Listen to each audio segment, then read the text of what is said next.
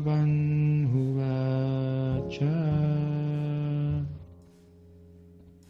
आशोचन् अम्बासोचस्त्वं प्रयाबलंश्च भाषसे गातसुम् अगातसुंश्च ननु शोचन्ति Panditaha. Bhagavad Gita tal como es, capítulo número 2, texto número 11. Traducción y significado por Bhaktivedanta Swami Prabhupada. La Suprema Personalidad de Dios dijo, Mientras hablas con palabras cultas, te lamentas por lo que no es digno de lamentarse.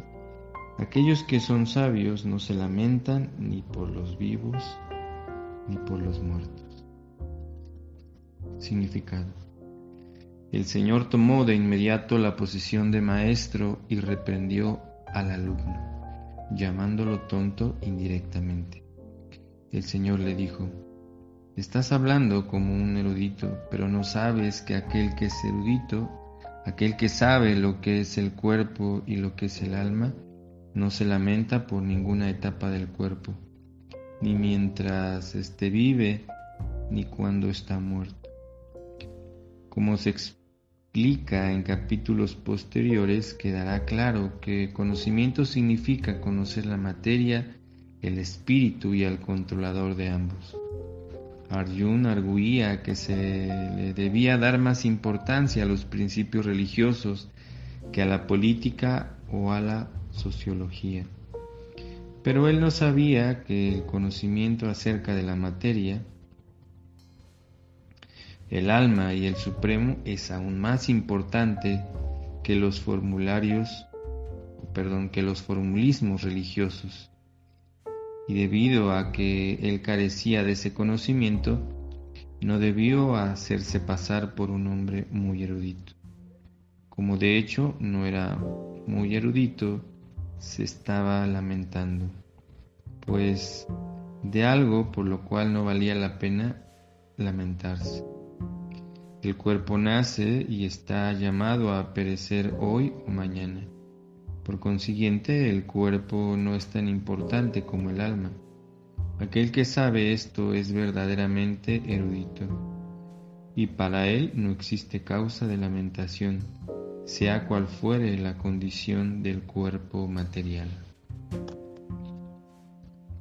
En este texto estamos escuchando cómo ya Krishna está tomando esa posición ya de una, una cuestión ya formal en la que él está inmediatamente instruyendo a Arjun y le está haciendo saber que aunque Arjun se presenta como un erudito, en realidad está cayendo en una situación en la que él demuestra que no es tan capacitado, ¿no? Eh, ya escuchamos todos esos eh, versos, todas esas circunstancias de las cuales Arjuna habló, ¿no? de la cuestión religiosa, habló en ese sentido, de la cuestión social y todo eso. Entonces, está, eh, Prabhupada nos está señalando que en realidad eh, toda esta situación quedó hecha a un lado porque acá se nos está revelando cuáles son los tres aspectos más importantes que uno debe entender como un aprendiz de trascendentalista, como una persona que está buscando la trascendencia en la vida espiritual. Em, y acá Prabhupada nos lo presenta. Dice que el conocimiento acerca de la materia, el alma y el Supremo es lo más importante en, este, en este tema en el que nosotros estamos discutiendo el Bhagavad Gita. Todo lo demás sí son aspectos que se deben de tomar en cuenta, pero acá queda demostrado que eso queda a un lado cuando nos adentramos al aspecto de la espiritualidad, de del conocimiento acerca del ser, del alma, de la divinidad. Eso no quiere decir tampoco que, que, nosotros debamos desdeñar, que caigamos en, en esa situación que muchos pseudo espiritualistas o trascendentalistas desdeñan todo lo que hay en este mundo, todas las cosas que ellos llaman materiales, donde muchos eh, abandonan a la familia, sus pertenencias, todo eso. Y en realidad tal vez puede ser un paso en el sentido de eh, desapegarse, como se menciona esta palabra, o desprenderse de ataduras que nos, no nos permiten ir más allá. Generalmente cuando estamos en este mundo y tenemos mucho confort, estamos en, en, este, en este sentido, en, esta, en este punto de, de, de ese ah, estado de, en el que no nos permite ir eh, o ver aspectos más, ah, más allá de solamente las cuestiones materiales, porque tenemos cierta comodidad, cierto, eh, cierta estabilidad económica, emocional y generalmente es, es, eh, es, el, es el lugar menos apreciado o menos preciso eh, que desafortunadamente muchas personas ah, despreciamos.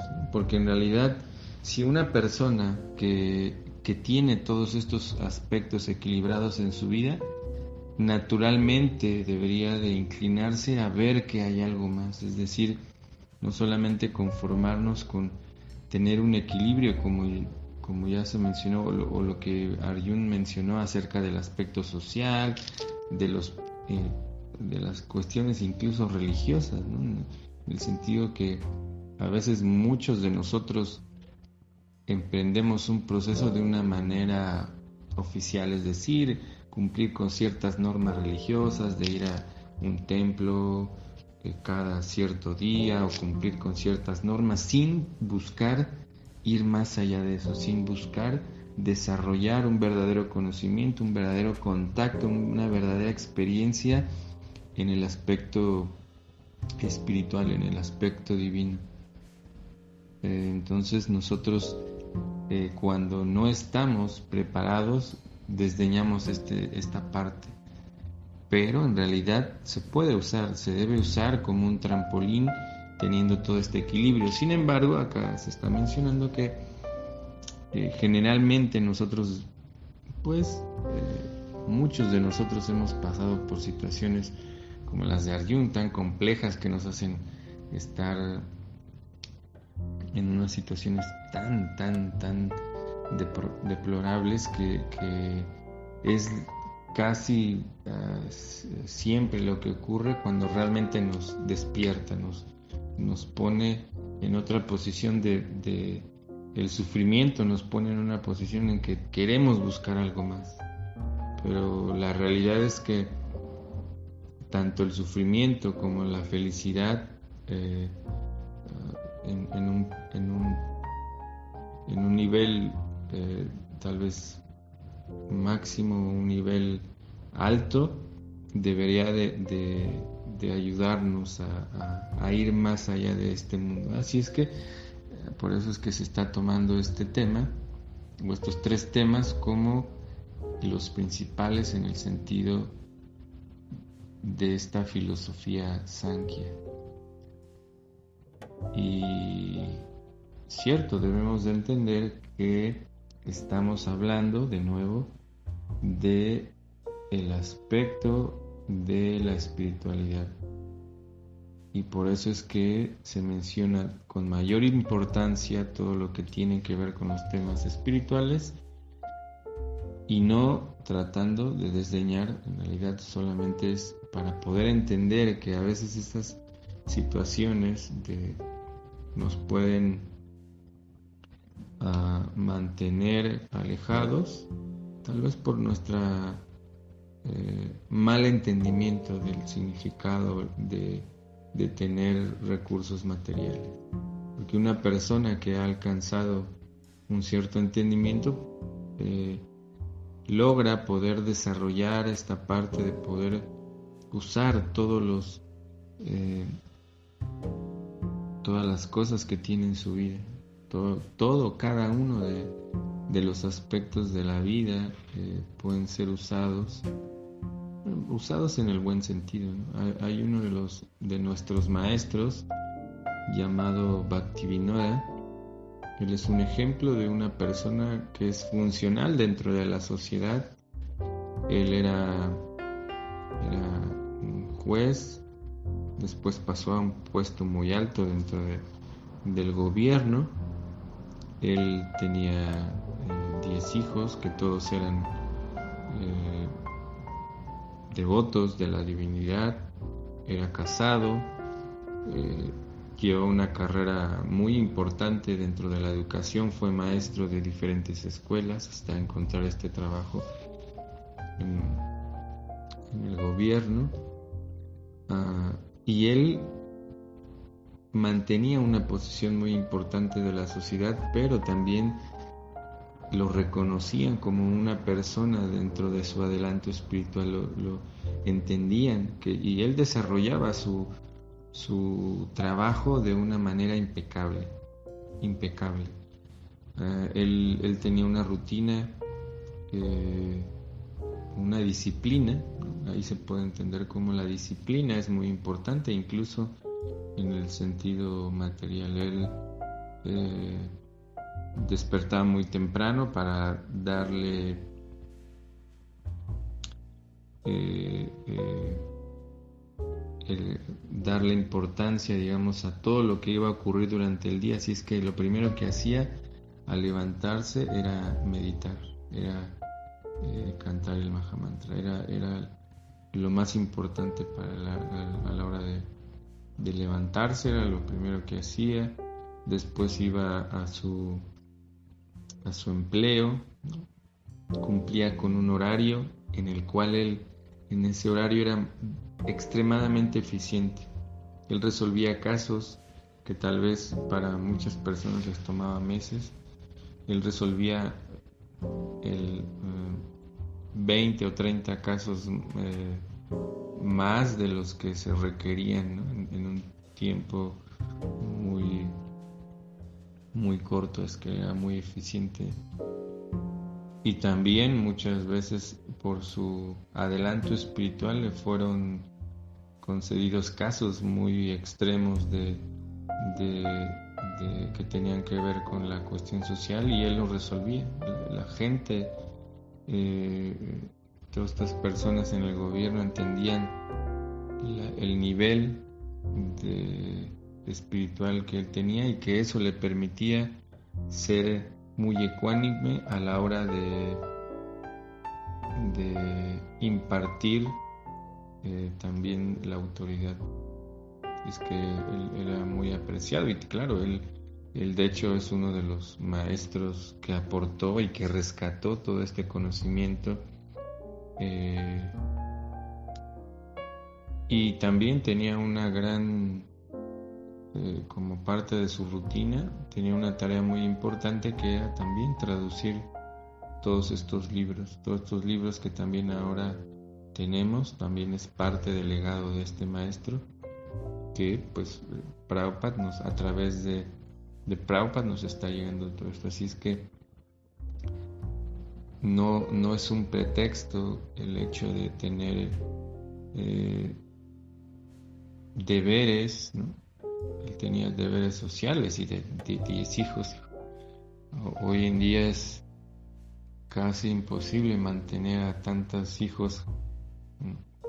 Sin embargo, él, tenía toda esa capacidad y, una rutina muy, muy, eh, muy eh, demandante en el sentido, pero él la tomaba como parte de este crecimiento, del desarrollo de su vida y quedó como un ejemplo para todos nosotros de que se puede llegar a un nivel eh, muy alto en la vida espiritual eh, sin desdeñar, sin, sin apartarnos de nuestros deberes eh, y como se está mencionando acá, pues estos tres elementos que nos ayudan a poder entender que cada cosa corresponde a,